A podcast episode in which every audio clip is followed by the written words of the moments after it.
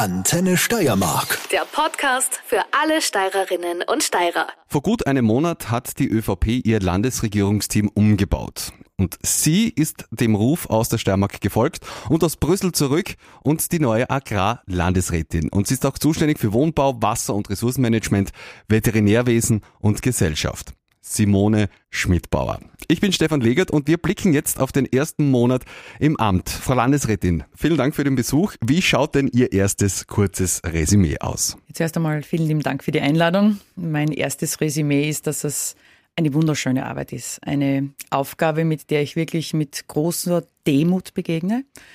Äh, natürlich ein Umstieg von Brüssel, das ist ganz klar. Und ich habe gesagt, ich habe die Arbeit in Brüssel sehr, sehr gerne gemacht, mit viel Liebe und Leidenschaft. Aber man merkt erst, wenn man wieder zurück ist, was einem gefehlt hat. Und das ist das Zuhause und auch ähm, für zu Hause tätig zu sein, arbeiten zu können in diesem wunderschönen Umfeld und wunderschönen Arbeitsplatz. Also ja, es ist eine ganz eine große Ehre. Die Zelte in Brüssel abzubrechen und ich meine, Sie sind gebürtige Hitzendorferin, Sie sind Steirerin, aber die Zelte in Brüssel abzubrechen, war das schwierig für Sie? Ja, das war schon sehr schwierig. Also ich habe bis jetzt das große Glück gehabt, dass ich eigentlich immer nur für ähm, Ämter gefragt wurde, wo ich auch felsenfest und mit größter voller Überzeugung äh, sagen konnte, das will ich machen, das kann ich mir vorstellen. Und ja, es sind auch viele Tränen geflossen. Ich glaube, äh, man muss auch Emotionen in der Politik zulassen. Viele Tränen geflossen. Ich habe versucht, mich in dieser Windeseile von Kolleginnen und Kollegen zu verabschieden, von meinem Team in Brüssel.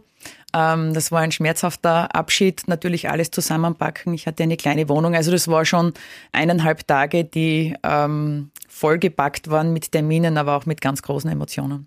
Die Aufgaben jetzt hier in der Steiermark sind auch umfangreich. Sie haben zu mhm. Amtsantritt schon angekündigt, dass das Erste, was Sie vorhaben, die Lebensmittelstrategie für die Steiermark ist, Versorgungssicherheit. Ähm, was können Sie da schon sagen? Ja, wir sind da schon ganz konkret weitergekommen. Für mich ist ganz wichtig, dieses Thema Lebensmittelversorgungssicherheit hat mir immer unter den Fingernägeln gebrannt. Äh, spätestens seit dem äh, Brexit, äh, wo wir dann die Bilder gesehen haben, leere Regale und vieles mehr. Und dann denkt man sich oft, es ist ziemlich weit weg. Es ist aber absolut nicht weit weg. Das heißt, ich möchte einfach eine Strategie erarbeiten, ähm, wo wir quasi einen politischen Leitfaden ähm, erarbeiten werden, wie schaut's in den nächsten zehn Jahren aus? Ja, anhand der Steirerinnen und Steirer, wie ist die Versorgungssicherheit gegeben in den einzelnen Bereichen? Wo haben wir eine Unterversorgung? Wo etwaig eine Überversorgung? Das Thema Lebensmittelverschwendung wird auch eine ganz große Rolle spielen, wenn wir uns das anschauen. Also das ist etwas, was mir wirklich sehr, sehr wehtut. Ähm, wir werden zusammenarbeiten mit der Landwirtschaftskammer. Da haben wir enorm viele Expertinnen und Experten, deren Wissen ich auch oft gebraucht habe in meiner Arbeit in Brüssel und auch mit der Wirtschaft. Also ich sehe die Wirtschaft auch als großen Partner, als wichtigen Partner. Das Ganze wird auch begleitet werden von der Wissenschaft, von der Forschung. Da haben wir ein Know-how in der Steiermark, das würden sich andere wünschen. Und da wird jetzt einmal ein, eine Gruppe äh, installiert. Wir haben mit allen Gespräche geführt. Das Ganze wird dann im Dezember ausgeschrieben und dann heißt es arbeiten für die Steirerinnen und Steirer, weil ich will einfach, dass sollte es Krisen oder spezielle Situationen geben, dass wir bestmöglich versorgt sind. Und eben Umsetzung, Präsentation spätestens im September nächsten Jahres. Bleiben wir noch kurz bei der Versorgungssicherheit, vor allem was das steirische Kürbiskernöl angeht. Das war ja heuer auch ein Riesenthema. Also sowohl die äh, Witterung, die, weil es sehr nass war, mhm. aber auch das fehlende wirksame Beizmittel für die Kürbisse hat gefehlt, eben weil es aus Brüssel mit der EU-Verordnung nicht mehr verwendbar war.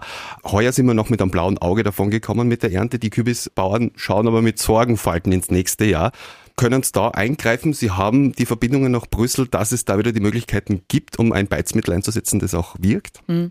Also wir bräuchten die Antworten jetzt, weil einfach die Landwirtinnen und Landwirte jetzt planen, ja, den Anbau für nächstes Jahr. Das ist ganz klar. Wir sind da in intensivsten Verhandlungen und Gesprächen mit dem Bundesminister Norbert Dotschnig und natürlich auch mit Brüssel.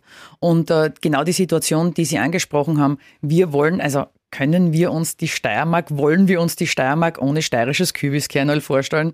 Definitiv nicht. Und ich will, dass hier in der Steiermark in Österreich produziert wird unter höchsten Bedingungen und dass dann nicht Kerne von irgendwoher, China oder sonst irgendwo, hier zu Kürbiskernöl verarbeitet werden. Deshalb werden wir unser Bestes und unser Möglichstes tun.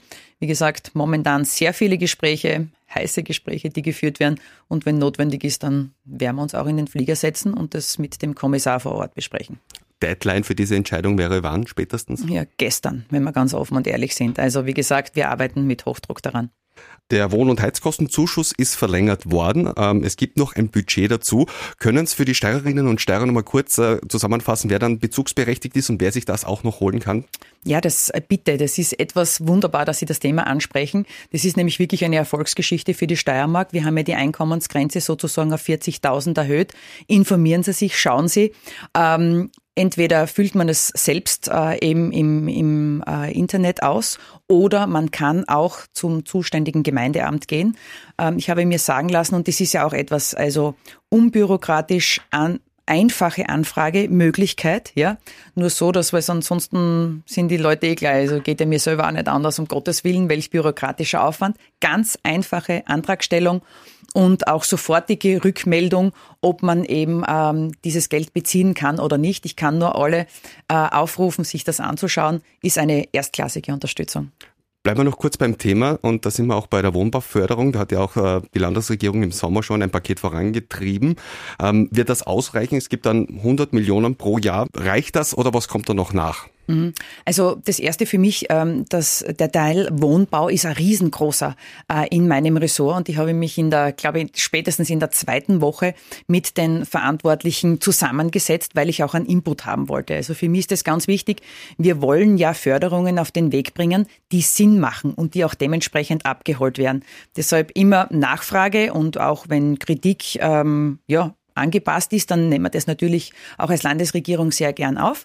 Das von Ihnen angesprochen, das ist Geschossbauförderung neu, wird für die Jahre 24 und 25 sein. Und da nehmen wir als Land jährlich über 100 Millionen Euro in die Hand, um eben äh, einen ganz einen wichtigen Aufschwung auch für die Bauwirtschaft, für das Baunebengewerbe zu ermöglichen. Da sehen wir momentan wirklich Probleme. Also wir wollen und müssen ein Zeichen setzen. Und was für uns ganz wichtig ist, nachhaltiger Wohnbau und weiterhin auch leistbarer Wohnbau. Das müssen wir einfach für die Steirerinnen und Steirer ermöglichen. Und dann werden wir einfach schauen, äh, wie es in Anspruch genommen wird. Und dann werden wir wieder weiter verhandeln. Weil sich auch die Steirerinnen und Steirer schwer tun mit den Kreditvergaberichtlinien, dass sie dann überhaupt auch zu Geld kommen, dann bleiben auch die, die Landesdarlehen günstig in dem ja, Zusammenhang. Genau, das ist wunderbar, dass auch die Möglichkeit der Landesdarlehen jetzt wiedergegeben ist. Das war eben äh, schon jahrelang, habe ich mir sagen lassen, eine Diskussion und das haben wir jetzt miteinander geschafft. Und das von Ihnen, die angesprochene KIM-Verordnung, ist natürlich äh, ein riesengroßes Problem. Also ich habe mich in Brüssel schon fürchterlich darüber aufgeregt, auch bei der Abstimmung, weil ich gesagt habe, ähm, es muss jungen Menschen, Familien möglich sein, sich ein Eigenheim, ein Eigentum anzuschaffen, weil ich das auch so sehe. Erstens ist es sinnstiftend, wenn ich weiß, wofür ich arbeiten gehe, wofür ich auch spare, ja. Und es ist auch eine Altersvorsorge. Und diese 20 Prozent Eigenmittel, die man dann aufbringen muss, das ist für junge Menschen ein Ding der Unmöglichkeit. Und deshalb ähm, ein entschiedenes Nein gegen diese derzeitige KIM-Verordnung. Und ähm, unser Ansinnen, unsere Idee wäre es eben, das Landesdarlehen sozusagen als Eigenmittel anzusehen. Und da gibt es dahingehend gerade Gespräche nachhaltiges Bauen und mhm. Geschossbauförderung. Ganz aktuell haben Sie heute gesagt, der Waldfonds wird auch äh, geöffnet für den geförderten Wohnbau. Mhm. Das war schon jahrelang eine Forderung aus der Steiermark, den Waldfonds auch für den geförderten Wohnbau zu öffnen. Das ist jetzt gelungen und ähm, ich wurde in Brüssel Miss Forest genannt, weil der Forst wirklich immer mein Herzensthema war. Und wir natürlich als waldreichstes äh, Bundesland Steiermark, wir haben über 40.000 Forstwirtinnen und Forstwirte und allein wenn wir uns die Wertschöpfungskette Holz anschauen in diesem Bereich, dann reden wir von rund 12 Milliarden Euro. Also enorm wichtig. Und wenn wir schon über Klima- und Umweltschutz reden, und das ist ja durchaus angebracht in dieser Zeit, dann bitte verwenden wir Holz. Also das ist ein Rohstoff, der uns quasi in der Steiermark bei der Haustür hereinwächst, nachhaltig, weil wir nachhaltige Waldbewirtschaftung eine Selbstverständlichkeit für uns ist. Und wenn wir dann auch noch mit Holz bauen, sparen wir zusätzlich CO2 ein. Also eine Win-Win-Situation für alle. Nachhaltigkeit ist das Stichwort. Energiewende, nachhaltige Energiewirtschaft ist wichtig, Photovoltaik ist wichtig, Windräder sind wichtig, aber bitte nicht bei mir zu Hause. Beste Beispiele sind da in der Gal mit den Abstimmungen, wo sich die Bevölkerung dagegen ausspricht. Was kann man da machen, auch um die, um sinnstiftend auch in der Steiermark zu arbeiten, dass auch die Menschen da ein bisschen flexibler sind oder das auch zulassen können? Mm, ich glaube, das Allerwichtigste in der Politik, es muss immer Zeit sein für Gespräche und es muss Zeit sein, auch sein Gegenüber und die ganzen Ängste, Sorgen und Probleme äh, ernst zu nehmen und darauf einzugehen. Ähm, Energiewende, ja, ist erforderlich, ist dringend notwendig. Und natürlich ist es auch oft so, dass dann Forderungen aufgestellt werden, die man bei sich selbst nicht haben will. Aber wie gesagt, äh, das Wichtigste ist, alle, die davon betroffen sind, die Standorte mit einzubeziehen und Gespräche zu führen. Denn wenn dann Emotionen und Emotionen sind ja vollkommen normal im Spiel sind, das ist ja jeder, bin ja ich auch so, ja. Wenn Emotionen dann drin sind, dann hört man vielleicht nicht mehr so zu oder, oder geht auf den anderen nicht mehr so ein und das wäre der falsche Weg. Also Politik mit den Menschen einbinden, früh genug Gespräche führen und nicht gegen sie. Es ist ja genau das Spannungsfeld auch für Sie als Landesrätin in dem Ressort, ähm, zum einen die Energiewende voranzutreiben, gleichzeitig aber auch auf die Bodenversiegelung zu schauen, dass nicht zu mhm. viel verbaut wird, auch mit großflächigen Photovoltaikanlagen. Mhm. Gleichzeitig redet man aber auch drüber, dass die Umweltverträglichkeitsprüfungen so ewiglich lang dauern. Also mhm kann man da auch irgendwie einen Konsens finden, das auch ein bisschen zu beschleunigen? Also was jetzt die neuen Windräder, die 17 mhm. auf der Kolm angeht, das hat fünf Jahre gedauert, dass man mhm. dann einmal einen Baubescheid bekommt. Ja, aber man muss immer auch die, die rechtliche Grundlage sehen und, und in dem von Ihnen angesprochenen äh, Fall, die haben wirklich sehr, sehr lange gedauert. Aber rechtlich muss immer alles standhalten und da muss man auch eben für die jeweils verantwortlichen Abteilungen sprechen. Es hilft nichts, wenn man sich dann die Zeit nicht nimmt, drüber hudelt. Es passiert ein Fehler und wo Menschen arbeiten, passieren Fehler. Das ist einfach so. Damit alles standhält, wir haben ja viele Verordnungen, die derzeit im Laufen, im Arbeiten sind, sollte man sich einmal mehr die Zeit nehmen und dann kann nichts beeinsprucht werden. Ich glaube, das ist äh, ganz, ganz wichtig. Und das von Ihnen angesprochen, Bodenverbrauch und vieles mehr, das wird ja auch ein wichtiger Bestandteil äh, der Lebensmittelstrategie sein. Nachhaltig und wirklich mit Argus-Augen auf diese wertvolle Ressource zu achten. Und ähm, ja, könnte man meinen, manchmal im Widerspruch auch mit Wohnbau. Ganz klar, deshalb habe ich immer gesagt, also Sanierung vor Neubau. Da gibt's ja auch eine Sanierungsoffensive des Landes, weil ich immer sage, wir haben ja wunderschöne Gebäude, die darauf warten, wachgeküsst zu werden. Nur müssen wir eben die Verantwortlichen auch bestmöglich unterstützen in, dieser, in diesem Sanierungsprozess. Und eben Geschoss, wenn wir bauen, in die Höhe, nicht in die Breite, wäre auch etwas mit Holz ja, dann sind wir wirklich schon äh, ganz, ganz gut unterwegs. Also da müssen wir wirklich drauf acht geben, aber trotzdem äh, wird auch weiterhin äh, Neubau notwendig sein. Und wie gesagt, da müssen wir ganz genau drauf achten.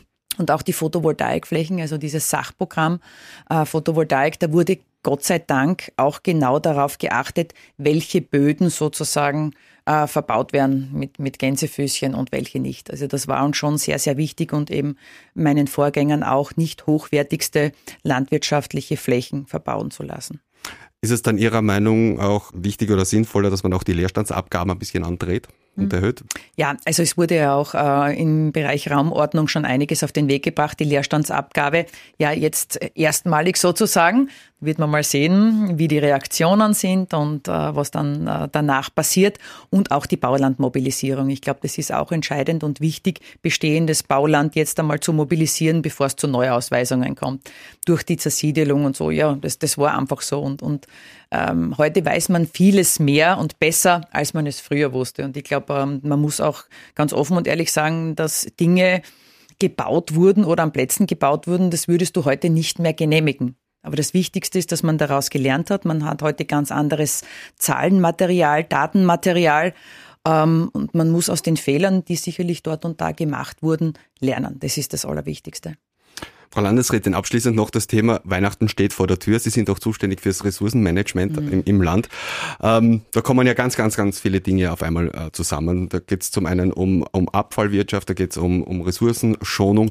Was brennt Ihnen denn da auf der Zunge für die Steirern? Ja, sich einmal darüber Gedanken zu machen, wie viele Tage eigentlich die Geschäfte geschlossen haben über Weihnachten. Ich finde es immer schön, wenn eingekauft wird, wenn man sich als Familie Zeit nimmt, um auch zu kochen und zu genießen. Das ist mir ganz, ganz wichtig. Wenn man sich dann aber anschaut, was eben äh, weggeworfen wird, dann tut man das im Herzen weh, weil es sehr, sehr viele Menschen gibt, die Hunger leiden müssen. Auch was die Verpackung betrifft. Ich mache seit Jahren so, dass es ähm, diverse schöne Papiersäcke gibt, die man wunderbar falten kann, aufheben kann. Das macht meinem Mann nicht immer so große Freude, aber dann ist er dankbar, wenn ich sie wieder herauszaubere.